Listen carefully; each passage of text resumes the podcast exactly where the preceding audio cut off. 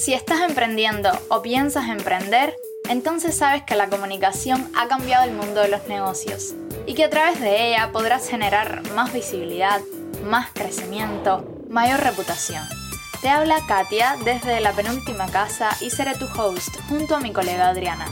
Aquí podrás desarrollar al máximo tus habilidades en áreas como la publicidad, el marketing y el social media. Todo lo que necesitas para comunicar en grande tu marca. Esto se llama el pitch.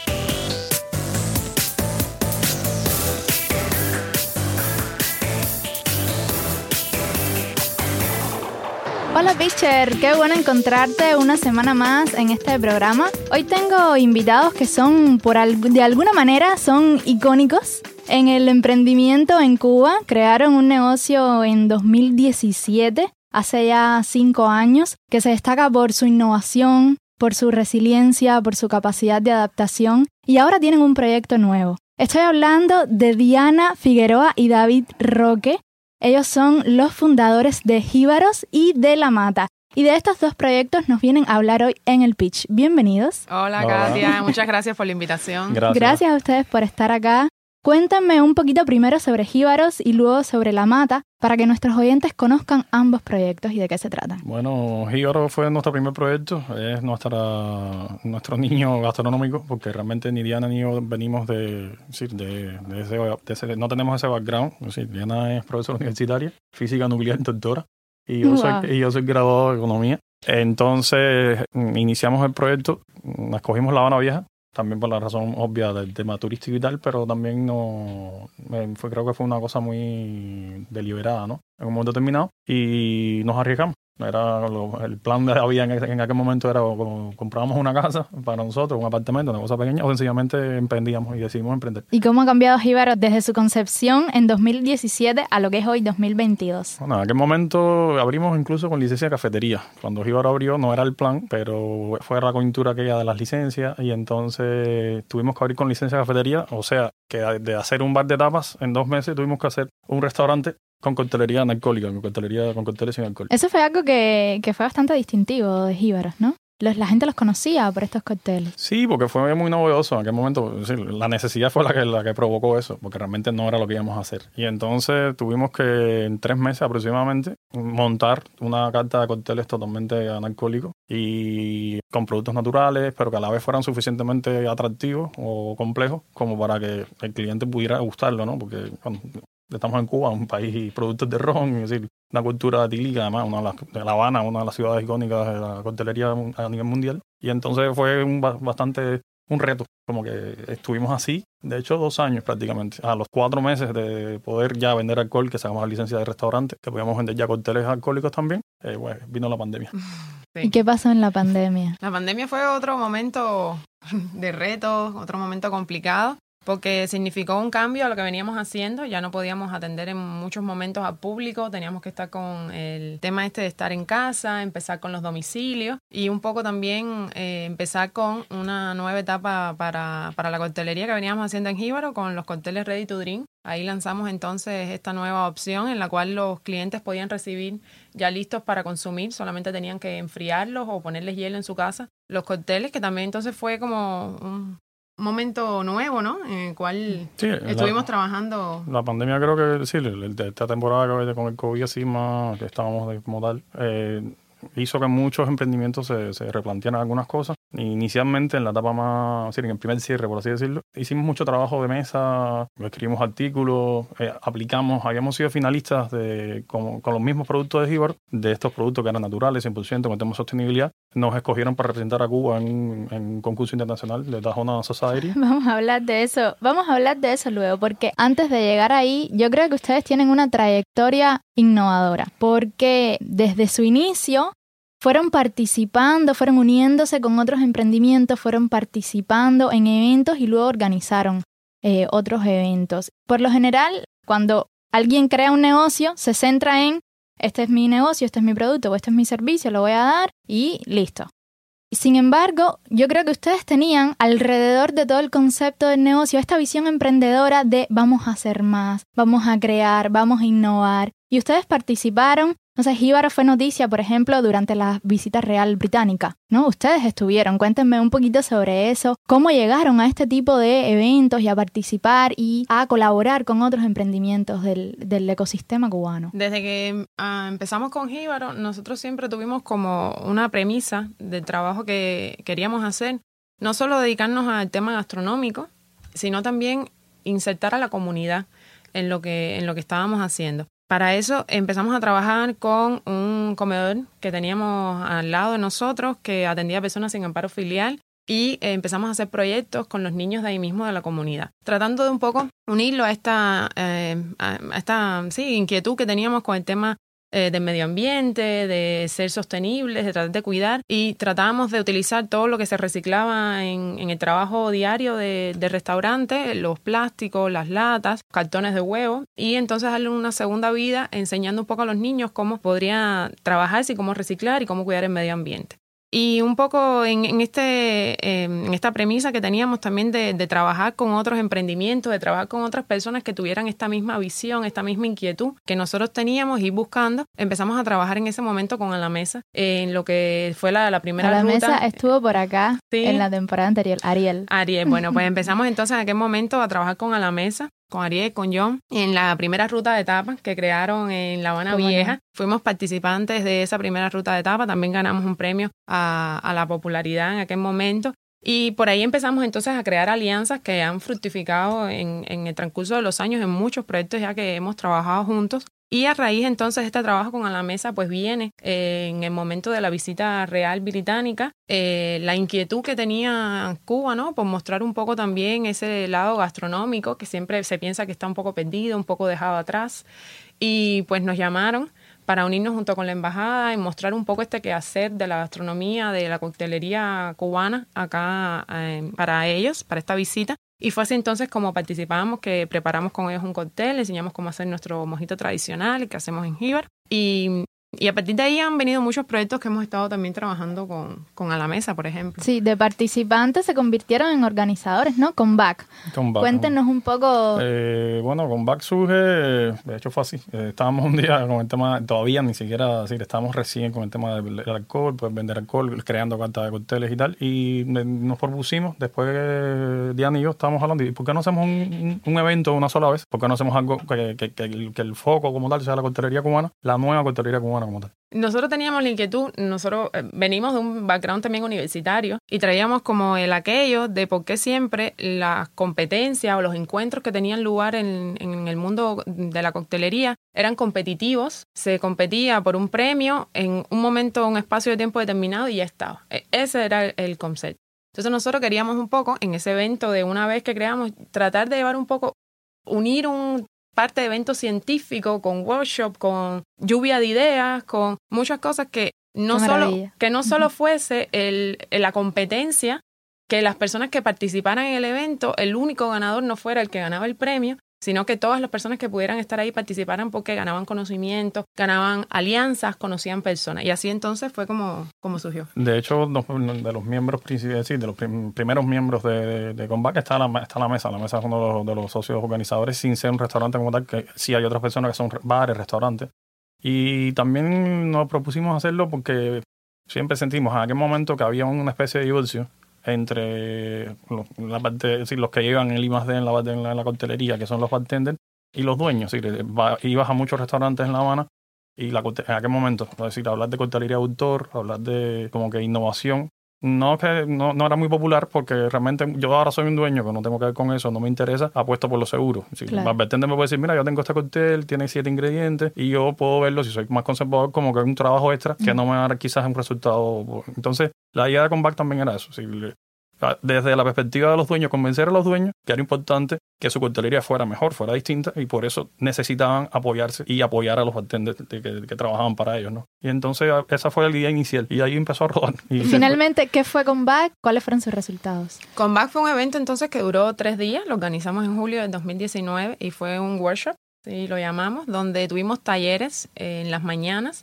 visitas a centros de interés de, para los bartenders, para las personas del medio, y terminó con un gran bar fight, es decir, con una competencia de coctelería. Eh, en estos tres días que estuvimos por la mañana teniendo talleres, tuvimos invitados de no solo nacionales, sino tuvimos bartenders internacionales que vinieron a dar conferencias, a explicar. Tuvimos también marcas, tuvimos eh, maestros de ron cubano que eh, compartieron toda su sapiencia con las personas que estuvimos invitados. Fue un evento totalmente gratuito en el cual pudieron aprender todos los bartenders que participaron, todos los dueños de, espacios que, participaron, cómo mejorar la coctelería, hacer una coctelería más sostenible y cómo incorporar estas nuevas tendencias que, estaban ocurriendo en la, dinámica de, la Cuba actual. Y bueno, terminó con este gran Fight, eh, un gran eh, evento, estuvimos en Estudio 50. ¿Se repitió? ¿Qué pasó?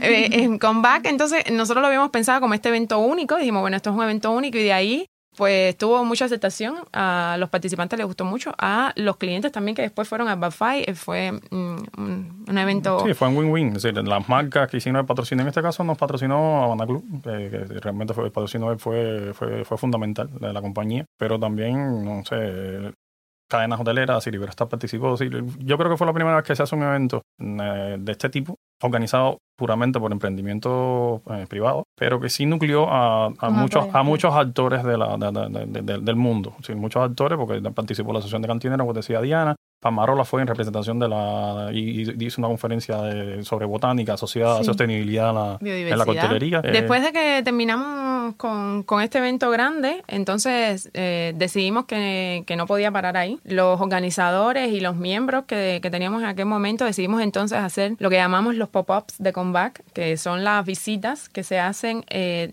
en diferentes establecimientos, unos bartenders a otros. Y entonces empezamos ahí una serie que estuvimos haciéndolos mensualmente en diferentes establecimientos, podían ser emprendimientos privados o eh, bien podían ser bares de, la ciudad. Tuvimos el Polinesio, tuvimos el Museo de también. Y con mm, el, sponsorship, sí, el patrocinio siempre de alguna marca de espirituoso, pues creábamos cócteles de autor para cada uno de esos, eran únicos, que eh, la gente ya estaba como que deseosa de cuándo venía el próximo combate para probar algo nuevo y 100% cubano. Entonces eso nosotros como que nos impulsó a seguir trabajando y a seguir eh, haciendo estos eventos. Y después vino la pandemia. El aniversario, de cuando teníamos planificado el, primer aniversario como tal, hacer el evento grande de nuevo, sí, habíamos coordinado hacerlo anual y, realmente ya estaba hecho bastantes eh, arreglos, por así decirlo. Empezó la pandemia. Es decir, la pandemia, es decir, el primer cierre fue en marzo y con Back se hizo en julio. en julio, primeros días de julio. Entonces, estamos ahora, algo se está cocinando, pero para el 2023, porque el 2022 es un año importante para Cuba la coctelería, va a ser por primera vez de la competencia de la IVA. Mm. En, noviembre. Mm. Entonces estamos organizando algo, queremos organizar como tal, retomar el evento grande, el workshop grande, para inicios del 2023. Y ya retomamos entonces a partir del mes de abril, retomamos entonces los eventos mensuales de Combat, los empezamos haciendo en Espacios Creativos, con el patrocinio esta vez igual de, de Habana, Club. Y pues nada, planeamos seguir haciéndolos entonces hasta que tengamos nuevamente nuestro evento anual.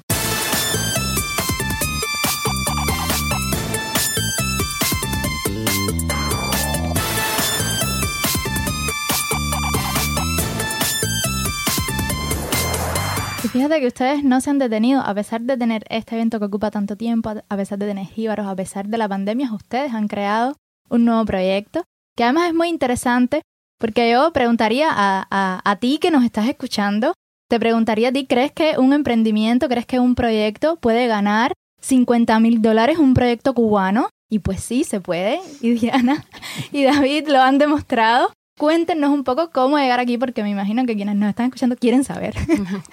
¿Cómo ustedes llegaron a ganar 50 mil dólares? Bueno, de hecho Diana es la que tiene que hacerte más el cuento, yo me quedé en, el... Me, conozco la preparación, pero ya la visita como tal a México no pude hacerla por factores eh, extras, ¿no? Pero bueno, eh, básicamente el, el, Tajona Society, que es un, premio que, ya somos parte de la familia, como, dicen ellos, que fuimos finalistas aquí y se representamos a Cuba, es un premio atípico dentro del mundo de, este, de estas competencias que está hablando Diana, que son muy centradas alrededor de la figura del bartender Sí, Tajona Society, sí, que potencia a los bartenders, pero potencia proyectos enfocados en la sostenibilidad, en el impacto ambiental o social que tengan. ¿Quién organiza este? Tajona Society Collective Spirit es quien organiza, es un eh, proyecto de Altos Tequila, que es una marca de tequila que está radicada en México pertenece a Pernod Ricard. Y ellos desde el 2018 vienen haciendo, ellos tenían esta competencia de coctelería tradicional y en el 2018 cambian el enfoque de esta competencia a no dar directamente el premio en metálico a los bartenders, sino a proyectos que, como decía David, pues reúnan estas características de, estar enfocados a la sostenibilidad o al bienestar de los bartenders y se preocupan mucho por todo lo que tiene que ver con el mundo del bartender y de la coctelería.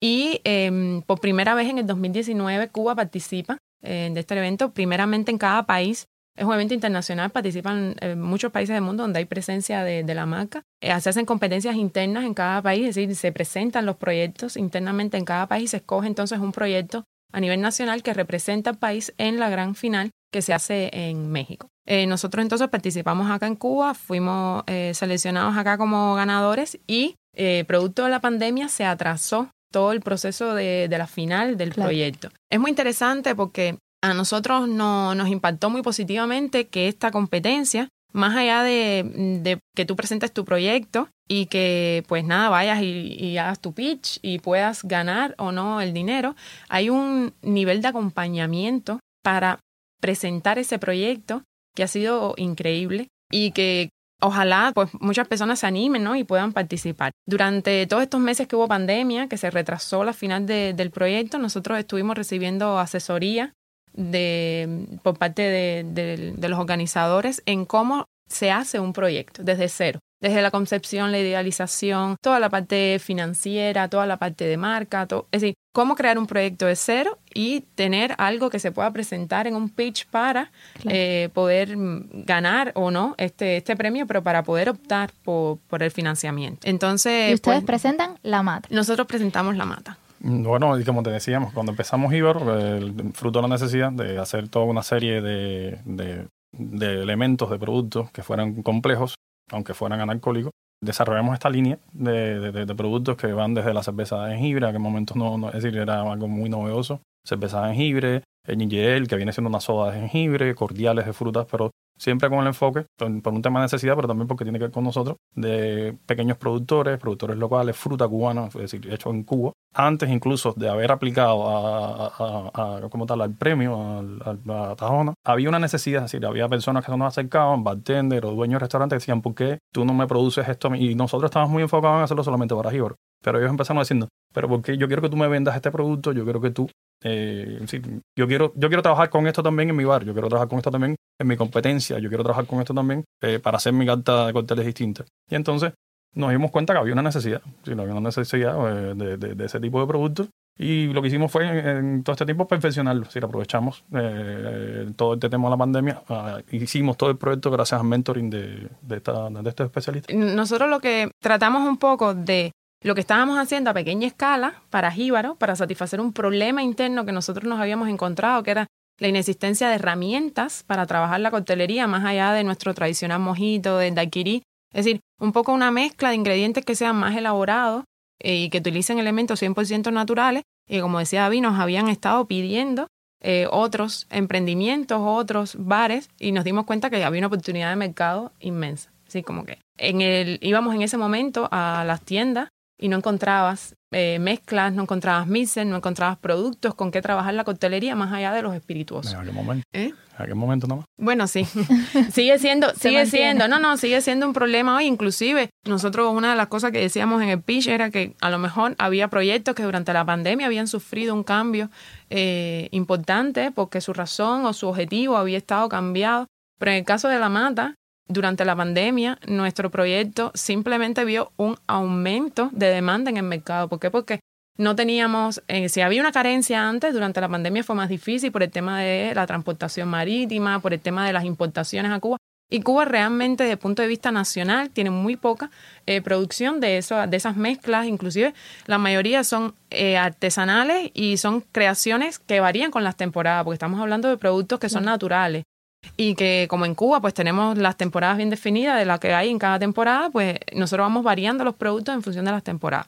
Preparamos este proyecto que lo fuimos, como decía David, evolucionando con el mentoring de, de Tajona Society y presentamos entonces nuestro pitch con el cual eh, fueron 15 finalistas de diferentes países y resultamos entonces los vencedores.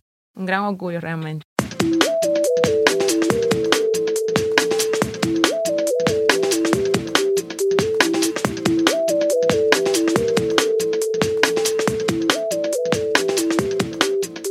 Después de este premio, ¿qué piensan hacer ustedes?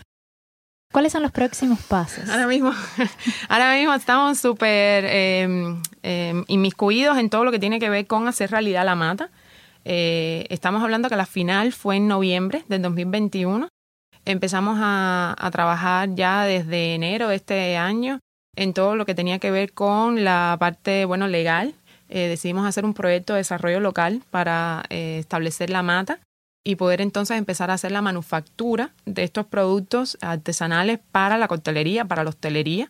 Y pues nada, estamos en toda la parte legal, ya ha sido presentado el expediente para trabajar en el proyecto y estamos entonces ahora en espera de hacer las compras del equipamiento y empezar a producir. Y Jíbaros continúa. Y Jíbaros continúa, sí. O sea, sí. es llevar los dos a la vez. Un poco se Exacto. multiplica el trabajo. Jíbaro ahora de repente lo que tiene es un hermano pequeño. claro. Que, que, bueno, nada, nos da más trabajo y estamos un poco viendo que su nacimiento sea todo lo fructífero que queremos, pero sí, sí, Jíbaro continúa y bueno, nace la mata. Qué bien. Ustedes que han sido tan creativos, ¿tienen algún consejo para personas que quieren emprender o para emprendedores que ya están trabajando en sus proyectos pero que quizás no han llegado al nivel de realización que les gustaría? ¿Qué consejos ustedes darían? Quizás uno cada uno. y así cada cual desde su experiencia. Yo diría que, que, además a todas las personas que siempre he tenido y con esto del pitch y con el tema del proyecto, lo he visto como que evidenciado aún más que es muy importante el valor que le damos diariamente a la parte económica y financiera de nuestros emprendimientos.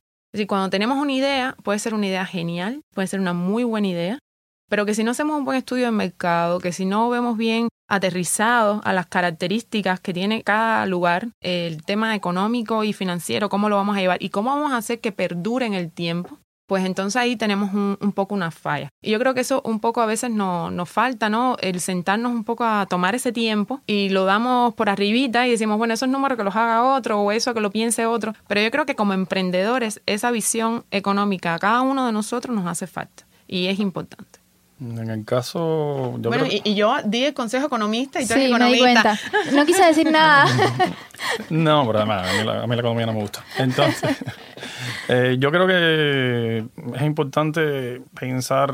Sí, nosotros siempre lo hemos, lo hemos estado hablando durante, durante, bueno, durante el programa. Eh, hemos hablado mucho del tema de colaboración. Sí, yo sí creo que lo que antes era como se veía como una cosa más ingenua, vamos a colaborar en buen plan, porque es importante, ahora mismo ya se vuelve una necesidad. Porque una colaboración no tiene por qué ser pro bono, o una colaboración no tiene por qué ser, sino sencillamente hay que hacer este tipo de esa palabra encadenamiento. A mí no me gusta mucho porque suena demasiado eh, restrictivo, pero sí, sí, uno está colaborando. Cuando nosotros estamos ahora mismo haciendo, paralelamente a esto para la mata, estamos haciendo contactos con muchas muchos productores, es decir, que como se, como se dice en la calle, en primeras manos, pero que son productores que están directamente eh, viendo las necesidades, te pueden garantizar un producto durante todo el año. Y son personas muchas veces que, no sé, que tienen también necesidades que uno puede aportarle también desde el punto de vista de lo que están haciendo. Por ejemplo, sugerirle quizás otro tipo de... en el caso de, de la, la, las personas que le compramos nosotros, el organopónico que le compramos siempre las hierbas aromáticas. Eh, él, por ejemplo, empezó a sembrar caña santa por nosotros. Porque en Cuba, por ejemplo, él nomás que usaba la caña santa, en Cuba se usa la caña santa solamente como una tisana, eh, y nosotros decimos, mira, pero se usa también en la cocina, mm. y, y, es un señor que tiene 85 años, y es uno, eh, wow. en el pitch de, de, de, la mata lo pusimos como uno de nuestros suministradores así, porque le tenemos un cariño muy grande. Entonces, en ese sentido, sí creo que la colaboración va en dos sentidos.